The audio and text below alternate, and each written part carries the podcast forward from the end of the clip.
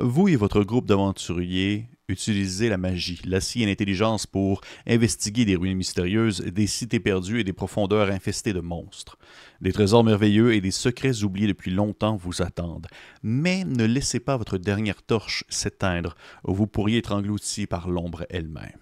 Aujourd'hui, je vous parle de Shadow Dark. Shadow Dark est comment dire, une explosion dans le monde du jeu? Ça faisait longtemps que je n'avais pas aperçu un produit qui avait autant d'attraction sur les réseaux sociaux, dans les milieux rôlistes, alors que son auteur, Kelsey Dion, eh bien, elle est, à son tout premier financement. On dit tout premier financement, mais pas à ses premiers maniements euh, d'armes, puisque ben, euh, Kelsey Dion, eh bien, elle est déjà bien connue dans le milieu des scénarios indépendants pour la cinquième édition de Donjon Dragon, alors qu'elle a son actif plusieurs modules populaires sur des sites comme DriveThruPG ou DM's Guild. D'ailleurs, sur la chaîne, notre sorcière Marika avait animé un, de ces scénarios que vous pouvez aller voir. Je vais mettre le lien dans la description de la vidéo pour la cinquième édition de Mask of the Worms. Et pour vrai, c'était super bien écrit et Marika avait très très bien mené le tout.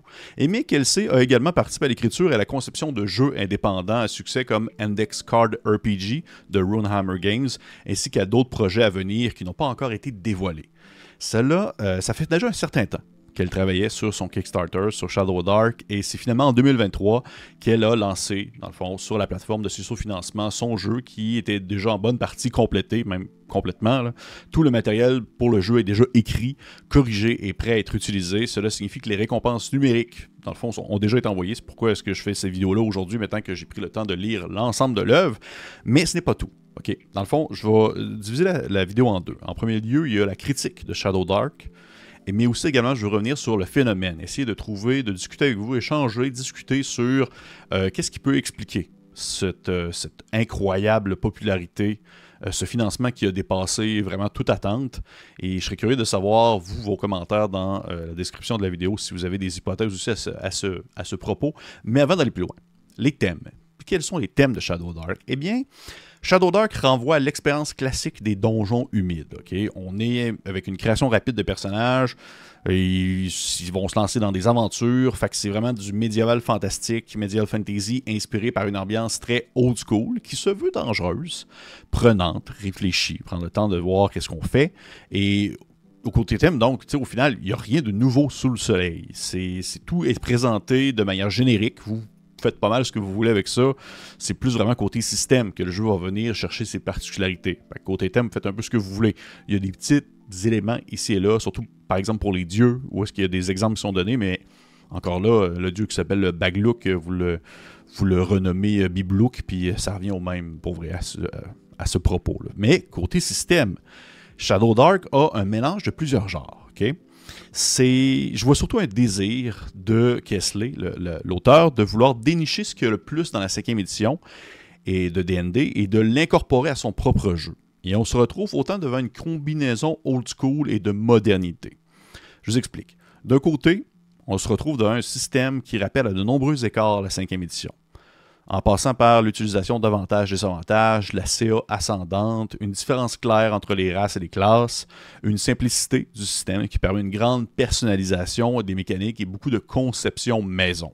Ça, ça facilite ainsi la création de classes, de sorts, de monstres, de races, et celles-ci viennent pas nécessairement casser la simplicité ou la fluidité du jeu. Et d'un autre côté, plusieurs mécaniques qui sont très spécifiques à la tangente old school. Donc, beaucoup de tables aléatoires, même qu'on peut lancer aléatoirement les talents que les classes peuvent gagner à chaque niveau. Beaucoup d'outils qui servent à générer tout ce qu'on peut trouver autant dans un donjon que dans un espace sauvage. En fait, le, livre a énormément de tables, vraiment beaucoup, beaucoup, beaucoup. Une mortalité quand même assez élevée qui demeure tangible avec les niveaux qui vont se suivre. 10 niveaux par classe. Une compilation de classes simples et reconnues. Il n'y a pas de Blood Fighter from Hell. Il y a le clair, le voleur, le guerrier, un style visuel très noir et blanc, euh, très old school aussi, une utilisation de mécaniques qui demande l'interprétation et la discussion entre le maître de jeu et les joueurs pour la prise en main de l'équipement, des armes, et une compatibilité facile pour adapter en fait les vieilles, euh, les vieilles aventures qui fonctionnent avec euh, les anciennes moutures de D&D. Le jeu en soi est plutôt quand même mortel, comme je le dis. il s'agit quand même d'une cassure claire qu'on pourrait retrouver de la cinquième édition. Les personnages ne peuvent monter jusqu'au niveau 10 et ils ont quelques points de vie. Les ennemis sont coriaces. Il faut réfléchir, il faut penser avant de sauter dans le tas. C'est très old school. Mécanique intéressante que je n'avais jamais vue auparavant. Dans Shadow Dark, personne n'a de vision dans le noir. Tout le monde est avec dans l'obscurité. Ainsi, l'utilisation de torches est primordiale. Même le gobelin qui euh, est une race jouable, n'a pas de vision dans le noir. Et pour ajouter un aspect particulier à l'utilisation d'une torche, celle-ci a une durée, une torche a une durée de vie de une heure, mais en temps réel, pas en temps de jeu. Donc, les joueurs doivent vraiment trouver des consensus lorsqu'ils vont s'enfoncer dans les profondeurs d'un donjon humide, puisque le temps perdu hors jeu vient influencer directement la durabilité d'une torche mécanique intéressante, mais qui définitivement ne va pas plaire à tous les groupes, alors que certaines personnes ne veulent pas se casser la tête, ils veulent pas que ce soit stressant ou rien. Mais là, il y a vraiment un facteur qui vient, on va dire, influencer la manière que vous allez jouer hors jeu, les discussions que vous avez entre vous, parce que c'est en real time, c'est en temps réel. Moi, je trouve ça intéressant. Je, la vois déjà l'adapter. Je l'ai utilisé, exemple, dans un autre contexte de jeu où j'ai remplacé la torche par euh, la, l'oxygène pour respirer dans le vide spatial. Je l'avais utilisé dans ce contexte-là. Une autre mécanique que j'apprécie bien, c'est qu'à chaque fois qu'un personnage va monter de niveau, il va gagner un talent. Mais on s'entend, c'est des petites choses, c'est pas des gros pouvoirs super intenses, c'est des petits bonus comme par exemple un plus 1 dans une caractéristique ou la possibilité de manier des nouvelles armes, des choses comme ça. Et dans le fond, lorsque vous montez de niveau, bien, vous lancez le talent au hasard, vous ne savez pas lequel que vous allez avoir. Et pour moi, ça, c'est quelque chose que j'aime vraiment, vraiment beaucoup parce que je trouve que ça apporte une diversité dans l'inattendu. Vous montez de niveau, c'est déjà cool en soi. Juste le fait de monter de niveau, c'est le fun. Et là, le fait de savoir que vous rachetez le thrill, de lancer au hasard le bonus que vous gagnez avec votre nouveau niveau, je trouve ça vraiment stimulant et intéressant en soi. Pour vrai, je, ça, je le verrais dans plein d'autres jeux où, au, fait, il n'y a pas vraiment de min-maxage où vous souhaitez un peu avoir euh, de l'aléatoire dans votre vie, mais en soi, il n'y a rien qui vous empêche, vous, et puis Kelsey Dion le dit elle-même, il n'y a rien qui vous empêche de dire, ben moi, c'est ce talent-là que je veux, puis c'est lui que vous prenez dans le lot. Mais il y a la possibilité de le lancer au hasard. Côté visuel, Shadow Dark embrasse vraiment le style old school noir et blanc avec une panoplie d'artistes talentueux. Le livre possède plusieurs illustrations éparpillées, partout sans distinction, des fois des pages pleines, allant du personnage au monstre, au lieu. C'est cool, c'est dans le ton old school, rien de négatif à dire là-dessus, tant bien que vous appréciez un peu le genre.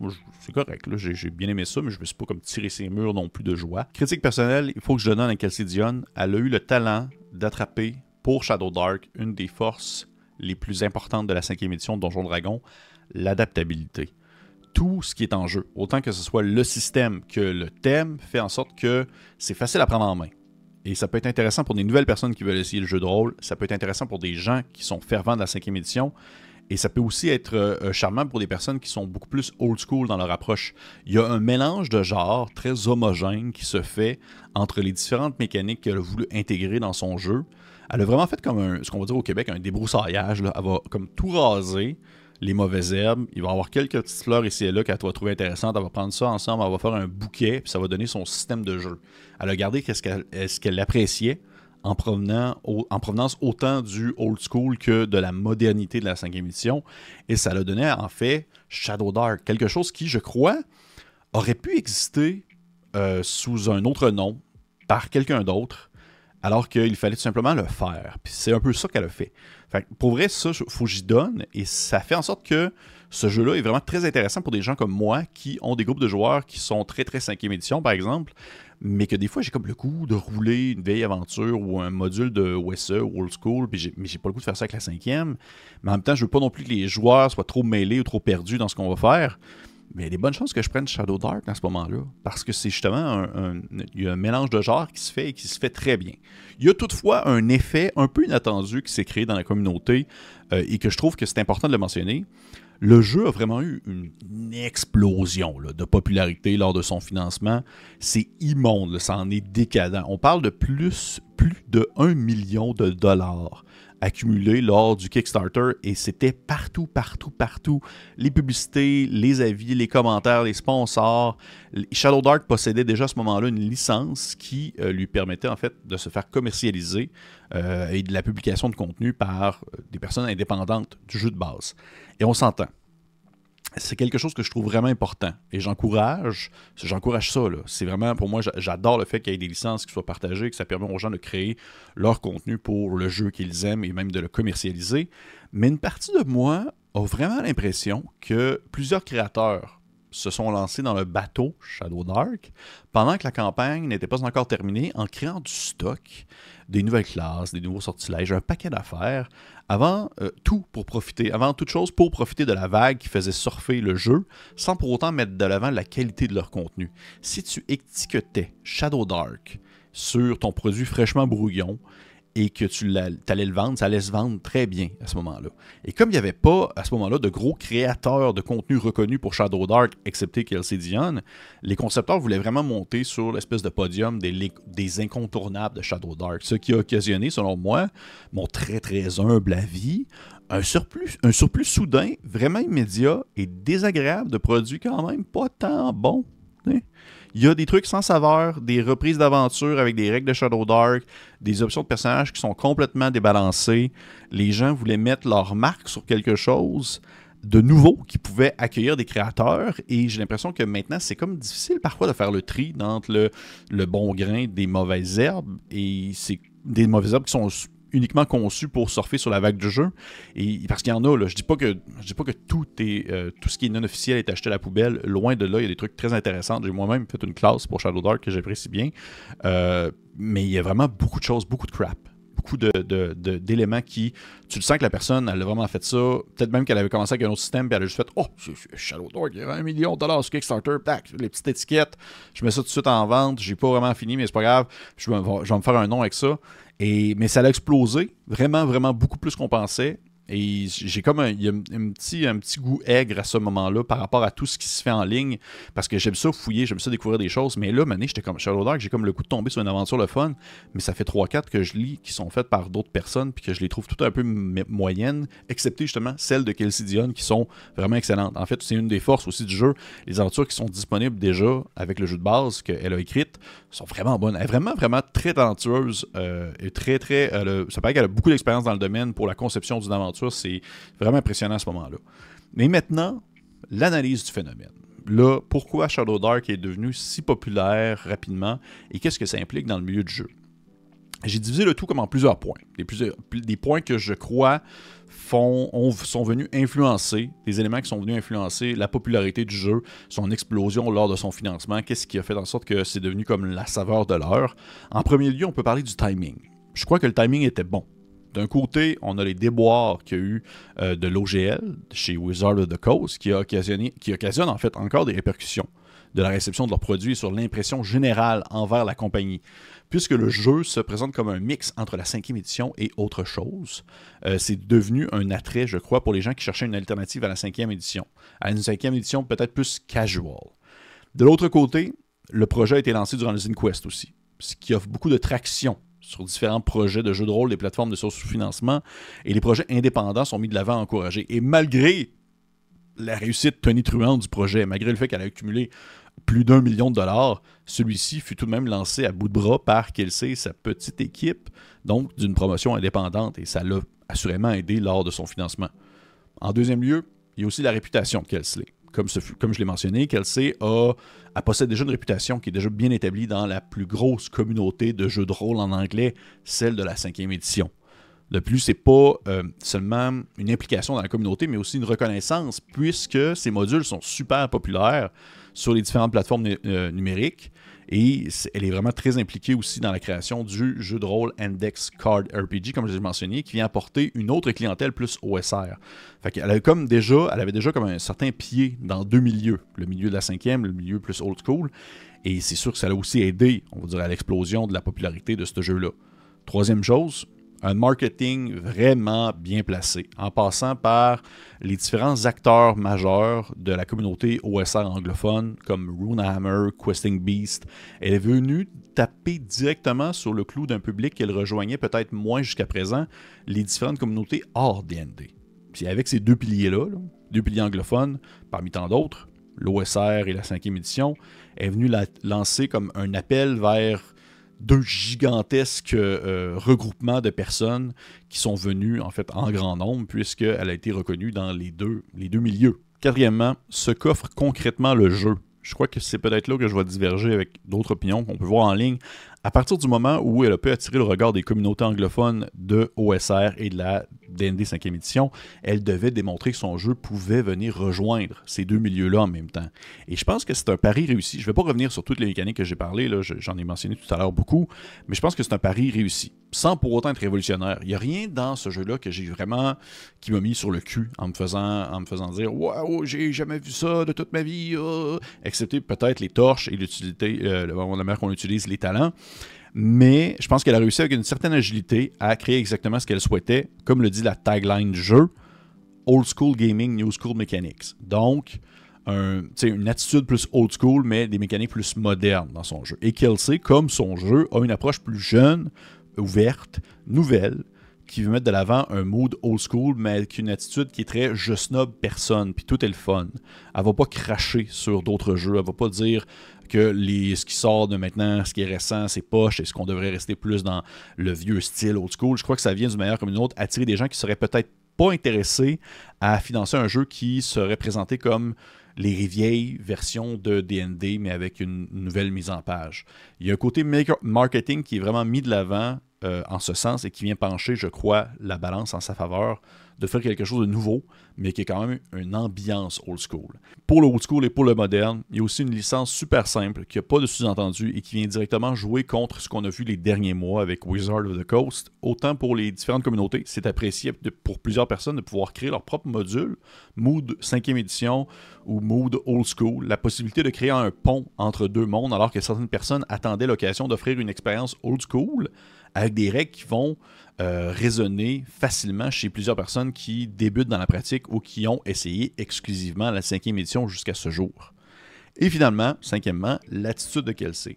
Je crois qu'elle joue sécuritaire et de manière efficace. Elle va dans les différentes conventions, différents événements pour jouer avec des gens présents. Elle donne des entrevues, elle est positive, elle fait pas popo, ça ne va pas comme faire ses besoins sur la tête de personne en disant la cinquième c'est poche ou tassez-vous les vieux, j'arrive.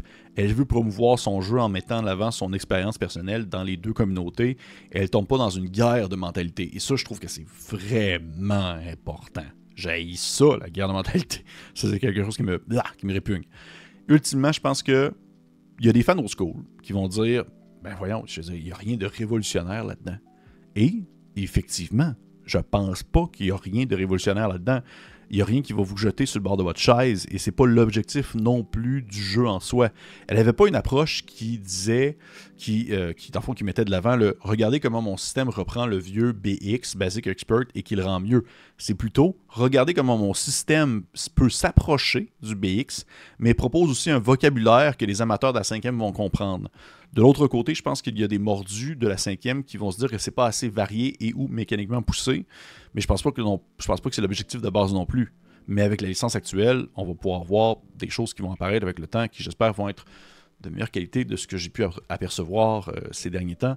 Je pense qu'il y a un temps où est-ce que le jeu doit se reposer un peu, les personnes vont se calmer et les personnes, on dirait les, fans qui vont être très motivés encore vont continuer à créer du contenu et là on pouvoir voir des choses euh, plus de qualité qui vont sortir avec le temps. en gros, ça ressemble pas mal à ça. C'était un, gros, euh, gros horizon. Tant pour une critique de Shadow Dark, que je trouve que c'est un super bon jeu euh, pour ce qu'il offre, ce qui, de son objectif. Exactement. Ce qu'il veut offrir, ce qui est très clair à ce sens. Mais je pense que c'est important de savoir vraiment à quoi s'attendre et de ne pas non plus vouloir euh, cracher sur le projet tout simplement parce qu'il y a eu une certaine popularité importante. je crois qu'il y a des choses à prendre, des choses à laisser. Puis euh, ça va. Le temps qui va nous le dire, en fait. C'est le temps qui va nous dire s'il y avait une raison de croire ou de plutôt être impressionné par l'argent amassé, puis voir si ce projet-là va perdurer dans le temps, ou si euh, il va venir se, positionner à côté de d'autres euh, jeux un peu semblables qui vont peut-être offrir un peu sensiblement la même chose, mais à quelques exceptions près ça reste à voir. Hey. si ça vous intéresse, je serais curieux de savoir, vous, votre opinion dans les commentaires. Qu'est-ce que vous en avez pensé, si vous avez suivi, euh, on va dire, les périples de cette campagne tonitruante? Et euh, pour les autres, likez, commentaire, petit pouce vers le haut, abonnement si ce n'est pas fait. Et on se dit à la prochaine!